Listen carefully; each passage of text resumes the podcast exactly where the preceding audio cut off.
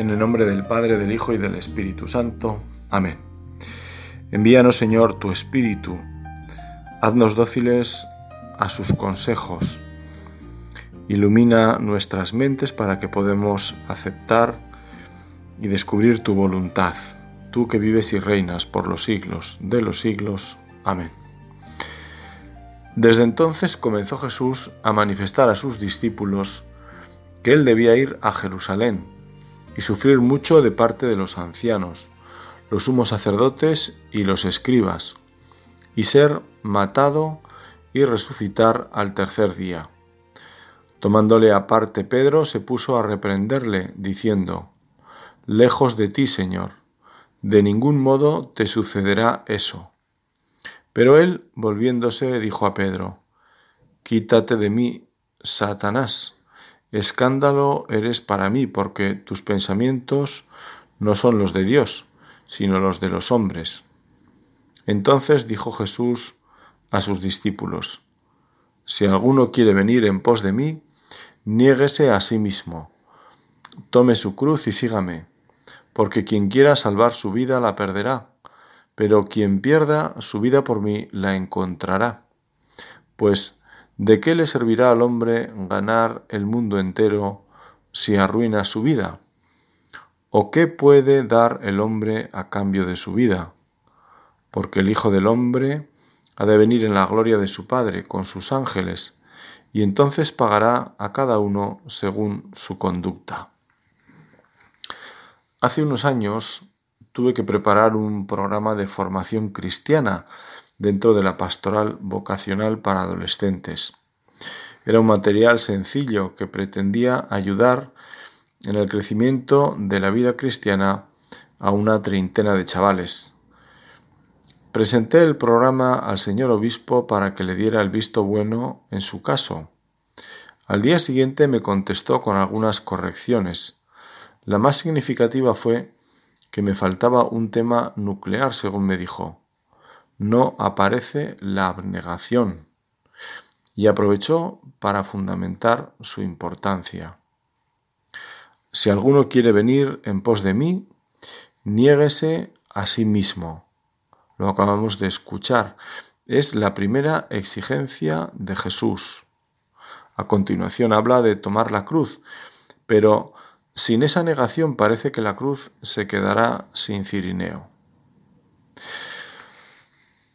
Esta renuncia voluntaria a los propios deseos, afectos o intereses en beneficio de otras personas es a lo que llamamos abnegación. Esto es lo que dice el diccionario. Lo entendemos bien. Abnegarse es perder. La abnegación tiene un motivo que la explica y que normalmente es un bien que se desea conseguir y para lo cual se sacrifican intereses personales. Ese bien puede estar en el orden de lo meramente humano, como conseguir un triunfo académico, deportivo, artístico, estético. Ceder. Aunque me corresponda, aunque pudiera pensar que ceda ahora mi hermano o mi compañero que ya cedí yo la semana pasada. Admiramos la abnegación cuando está motivada por el amor al prójimo, por ejemplo, el bien de la familia o el servicio a los necesitados, o el amor a la patria, del que son ejemplo nuestros héroes. Puede sonar mal, pero en esa línea Jesús ya anunció que para salvar la vida hay que perderla. Sin crucificar al primer Adán, el segundo Adán, que es Cristo, no puede reinar. Cuando en el Evangelio Jesús invita a los discípulos a la misión, no les ilusiona con espejismos de éxito fácil, recordará el Papa Francisco. Al contrario, les advierte claramente que el anuncio del reino de Dios conlleva siempre una oposición. Y usa también una expresión extrema. Seréis odiados de todos por causa de mi nombre, dice San Mateo. Los discípulos los cristianos aman, pero no siempre son amados. Desde el principio Jesús les puso frente a esta realidad. de manera más o menos fuerte, la confesión de la fe acaece en un clima de hostilidad. Los cristianos por ello, dice el Papa, son hombres y mujeres contracorriente. Es normal, ya que el mundo está marcado por el pecado que se manifiesta en varias maneras de egoísmo e injusticia. Quien sigue a Cristo camina en dirección contraria. Este estilo cristiano sin la cruz no es cristiano, y si la cruz es una cruz sin Jesús, no es cristiana. El estilo cristiano toma la cruz con Jesús y va adelante, no sin cruz, no sin Jesús. Jesús dio el ejemplo y siendo Dios se humilló a sí mismo, se hizo siervo por todos nosotros. Y este estilo nos salvará, nos dará alegría y nos hará fecundos, porque este camino de humillarse a sí mismo es para dar vida. Está en contra del camino del egoísmo, de ser apegado a todos los bienes solo para mí. Para experimentar la vida de Cristo resucitado, tenemos que participar en su muerte. Es decir, que para nacer de nuevo, la vida vieja tiene que morir. Y para andar en vida nueva hay que vivir negándose a uno mismo en el día a día. Siguiendo las concupiscencias de la carne, los hombres, dice la Escritura, se han hecho borrachos, glotones, adúlteros, mentirosos, ladrones, asesinos y esclavos de toda forma de pecado. Un conjunto de maldades que nacen de los deseos de la carne, los deseos de los ojos y la vanagloria de la vida, según lo expone Juan en su primera carta. Los apetitos legítimos del cuerpo son de Dios, son esenciales a la vida y son puros y sanos. Pero cuando uno permite que ellos reinen en nuestras vidas, entonces Satanás puede arruinar nuestra existencia. Entre esos apetitos están el anhelo de comer, el deseo de descansar o permanecer en el ocio y el apetito sexual. Si estos apetitos no se controlan, producen toda clase de desenfreno y pecado. Esa negación es para la vida. Nos negamos por amor a Dios. Quizá un ejemplo sencillo es más luminoso que muchas explicaciones. Una madre iba a un centro comercial con sus dos hijos y nada más entrar había una sección para que los niños se entretuvieran y dejaran a sus padres tranquilamente hacer las compras. Esta sección era muy sencilla, había unas crías de animales con las que los niños podían, como se dice ahora, interactuar. Pues, bueno, pues podían cogerlos, acariciarlos, jugar con ellos. Claro, había que pagar algo. En este caso, la madre les dio dos monedas de 50 céntimos a cada uno de sus hijos para que fueran diciéndoles que ya acudiría ella a buscarlos allí. Cuando los niños fueron, resultó que la entrada costaba el doble. De esta forma, el hermano mayor cedió su parte al menor. El niño parece ser que en su casa había escuchado una frase que su madre decía muchas veces. El amor es actuar. Y cuando su madre volvió y se encontró que un niño estaba dentro y el otro fuera, aún su enseñanza fue más allá porque no le dio dinero al hermano mayor que se había quedado fuera para que entrara, sino que se quedó con él. Desde fuera se veía un poquito jugar a los, a los niños, a los que estaban dentro con los animales, pero claro, no se podía participar del juego, se veía. Pues bien, la madre quiso quedarse allí con él esperando para que terminara esa frase que el niño había escuchado y que ese día le había puesto patas. El amor es actuar. Pues bien, la frase quedaba incompleta. El amor es actuar de forma sacrificada. El amor siempre paga un precio. El amor cuesta algo. El amor es caro, el amor da, no arrebata. El amor es, en definitiva, un dar a la otra persona con generosidad y alegría. Pues bien, quizá este ejemplo tan sencillo nos puede ayudar a entender lo que supone la negación, negar por amor para la vida, negar por alguien, en este caso, negar para amar a Dios, para ser capaces de amar con más limpieza, con el amor mismo de Dios a los demás. La salvación está hecha a base de sacrificio. Cristo nos ganó el cielo en la cruz. De la misma forma, las obras de Dios avanzan y se extienden por el sacrificio de hombres y mujeres cuyas vidas están sobre el altar del Señor. El otro día comentaba con unos sacerdotes, eh, bueno, pues episodios de la historia de la Iglesia, sin ser ninguno de los que estábamos allí hablando especialistas, pero recordábamos algunos libros, uno de ellos muy sencillo sobre la evangelización de América. ¿Cómo se hizo la evangelización de América? Bueno, pues a base de esfuerzo, de empeño, de perseverancia, de generaciones de misioneros que con una, sobre todo eso, constancia verdaderamente obra del Espíritu, habían enterrado allí su existencia, muchos de ellos mártires, a los que seguían otros y otros y otros. Es decir, no hay evangelización sin cruz, no hay evangelización sin esfuerzo. Yo diría incluso no hay evangelización sin sangre. Y bueno, pues nos basta pensar en la vida de los once primeros apóstoles. De los doce, once murieron mártires. Bueno, y el comienzo de la, de la, de la vida cristiana, ¿no? De la comienzo de la iglesia, perdón. Bueno, y quizá la experiencia que cada uno de nosotros pues tengamos a nivel más particular.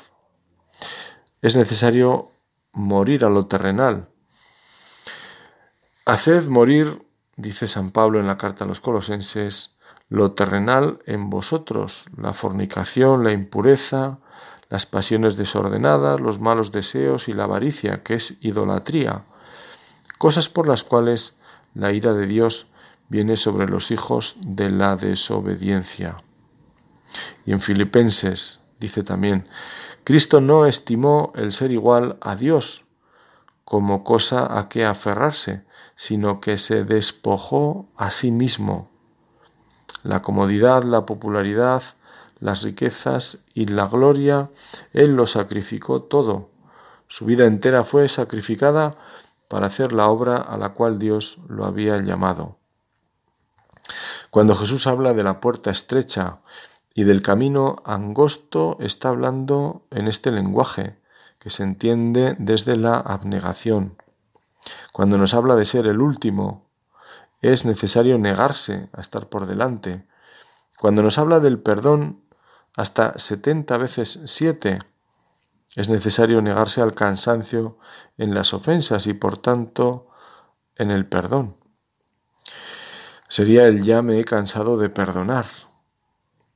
Jesús habló de la abnegación, porque Jesús habló de ella, hay mártires en la iglesia. Porque Jesús nos llama por ese camino hay tanto sacrificio escondido y silencioso en tantas personas que cuando se conoce nos acerca al corazón de Dios. En el fondo, negarse es aprender a vivir desde Dios, vivir desde la luz que da la cruz. Solo así se puede cargar con esa cruz. La verdad es que Dios nos pide ese primer paso, pero sabiendo que Él nos mueve a darlo. Por eso rezamos y le pedimos al Señor la gracia necesaria para vivir así. San Ignacio de Antioquía, el obispo mártir de comienzos del siglo II, tiene una frase en una de sus cartas camino de su ejecución para ser devorado por las fieras en el circo que impresiona. Dice San Ignacio, ahora comienzo a ser discípulo.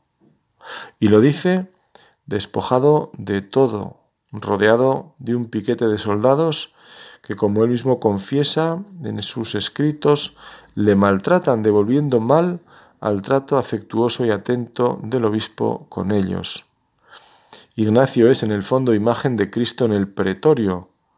De Ignacio también se puede decir Ecce homo, aquí está el hombre. Otro hombre, dueño de su vida, porque la entregará perdonando, despojado de toda afirma que es entonces cuando ha comenzado a ser discípulo. Quien quiera ser discípulo mío, que se niegue y cargue con su cruz. Volvemos a esas palabras. Esas palabras son también para Ignacio en esas semanas de Via Crucis, igual que lo son para ti y para mí, que no estamos en circunstancias tan tensas, pero son igual de claras y nos llaman a ceder libre y gustosamente por amor en el camino de la vida en el día a día. En las catequesis bautismales de la antigüedad de la Iglesia, para llegar a ser cristiano había que vivir una especie de muerte, muerte a la vida exterior que se vivía fuera de la iglesia, muerte a la codicia, a la lujuria, a los odios y venganzas, una muerte que no era pura metáfora, pues el catecúmeno, para aceptar la voluntad de Dios y quedar libre del poder del pecado, tenía que aceptar la muerte física al mundo, vivir anticipadamente su muerte real a este mundo para curar de raíz la tendencia a amar más de la cuenta las cosas de la tierra, para liberarse de la seducción de las cosas de este mundo. En este camino de seguimiento, San Gregorio de Nisa, con toda lucidez, afirmaba que todo aquello que nos acerque a Cristo es bueno y malo lo que nos aleje de Él. Hay tres cosas que manifiestan y distinguen la vida del cristiano, decía él. La acción, la manera de hablar y el pensamiento. De ellas ocupa el primer lugar el pensamiento. Viene en segundo lugar la manera de hablar que descubre y expresa con palabras el interior de nuestro pensamiento. En este orden de cosas, el pensamiento, al pensamiento y a la manera de hablar sigue la acción con la cual se pone por obra lo que antes se ha pensado. Siempre pues que nos sintamos impulsados a obrar, a pensar o a hablar, debemos procurar que todas nuestras palabras, obras y pensamientos tiendan a conformarse con la norma divina del conocimiento de Cristo. Sería ese pensar con el pensamiento de Dios, del pensamiento de Cristo, desear los deseos de Cristo. Ese mi vivir es Cristo que decía San Pablo y que es consecuencia evidentemente de la gracia, pero es todo un recorrido que supone haber dejado que el Espíritu vaya trabajando porque nosotros no estamos apegados a cosas ni a criaturas, sino que el Espíritu Santo nos puede impulsar a volar de tal forma que Dios esté en el centro, que podamos decir que amo a Dios sobre todas las sobre todas las criaturas. Un ejemplo de abnegación, la vejez, que es una bendición de Dios, pero qué difícil es ser viejo. El cuerpo se desgasta día a día y las enfermedades agravan el paso natural del tiempo de tal modo que se llega a ser prácticamente un inválido, dependiente en todo de los demás. ¿Qué verdad es esta? ¿Eh? Tener la sencillez de dejarse ayudar, de reconocerse. Esto sí que es una muerte al, digamos así, a, la vanidad. ¿eh? El paso del tiempo, las limitaciones de la vida, cuando uno las acoge, las acepta y le sirven para purificarse, al final a uno lo van despojando para que quede Cristo. El amor del Señor siempre nos apoya y somos muy bendecidos. Sin embargo, a veces nos familiarizamos con esas bendiciones hasta el punto en que llegamos a pensar que el Señor nos lo debe o que merecemos las bendiciones. Llegamos a esperar la buena fortuna en nuestra vida y puede ser sorpresa para nosotros o nos sentimos en desventaja cuando el Señor pide algo de nosotros que no queremos dar. Solemos olvidar que el llamamiento de un cristiano activo conlleva una vida de abnegación. Así pues no es realista mirar la vida cristiana y esperar que todo vaya bien, que siempre estemos felices, que no haya momentos en que tengamos que vivir en humildad, que jamás tendremos que sufrir pérdidas, penas o privaciones. No es una descripción correcta esta de la vida de fe. Con frecuencia tenemos expectativas poco realistas de nuestra vida dedicada al servicio del Señor.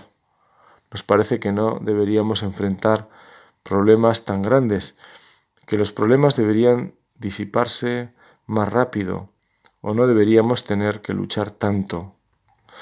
Ayuda mucho adoptar otra actitud y recordar que muchas de las batallas y dificultades por las que pasamos y los sacrificios que tenemos que hacer son parte de la vida. Las dificultades y penalidades, las batallas, son parte de nuestro aprendizaje, preparación y crecimiento, y hacen crecer nuestra resistencia, nuestra compasión y madurez. Cuando el Señor dijo, todo el que pierda su vida por causa de mí y del Evangelio la salvará, lo decía en serio.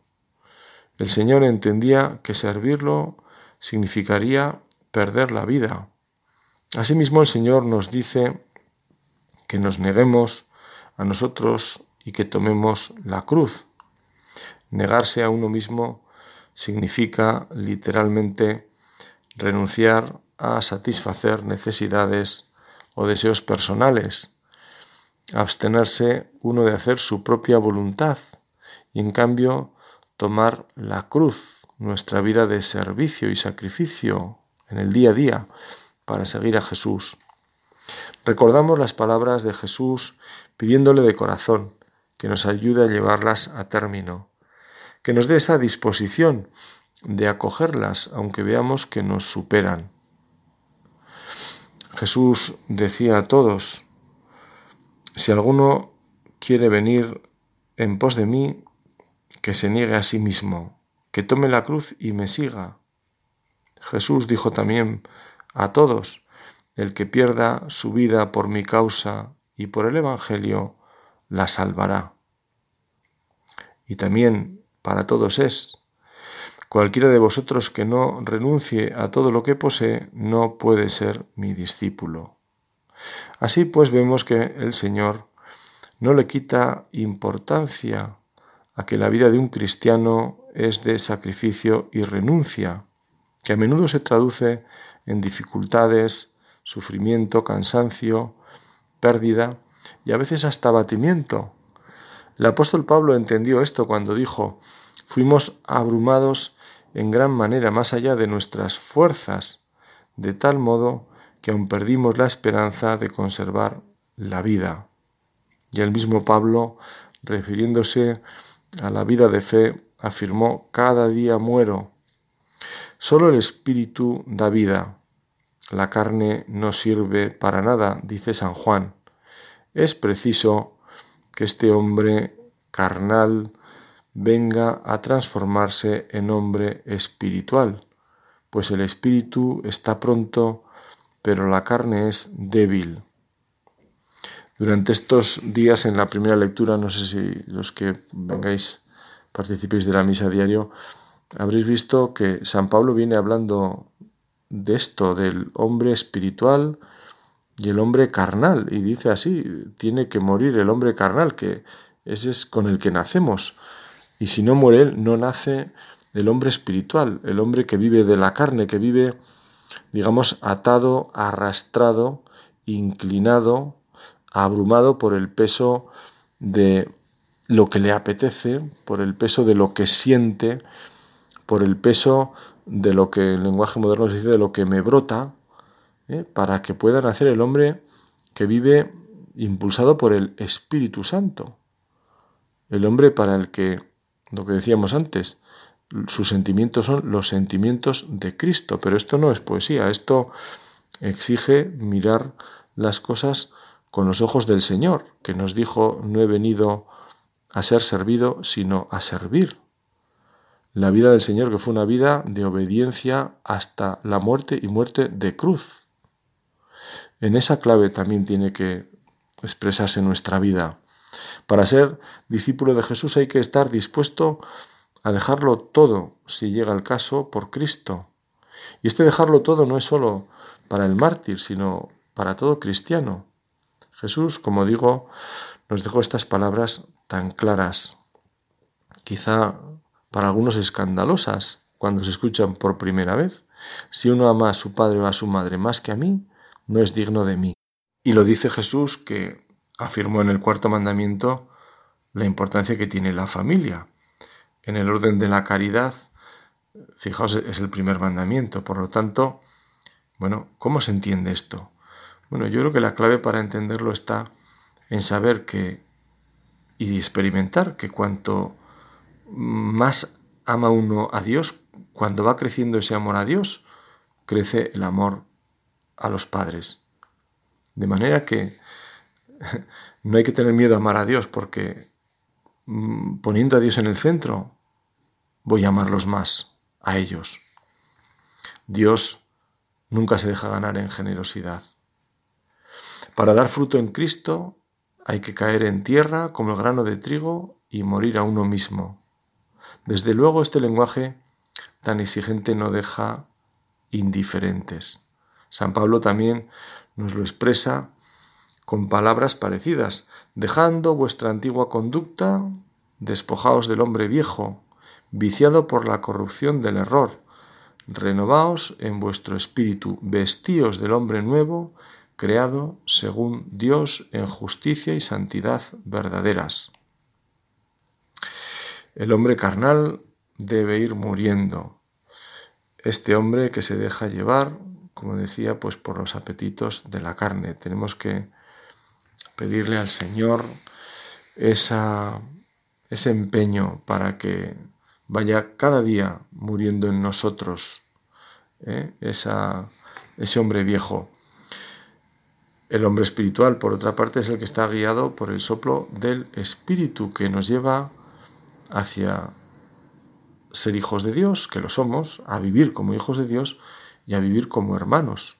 En el fondo nos lleva a la felicidad, porque esa es, eh, no es una negación, nuestra negación es una, una afirmación. al final, dices, eh, abnegación, niégate a ti mismo.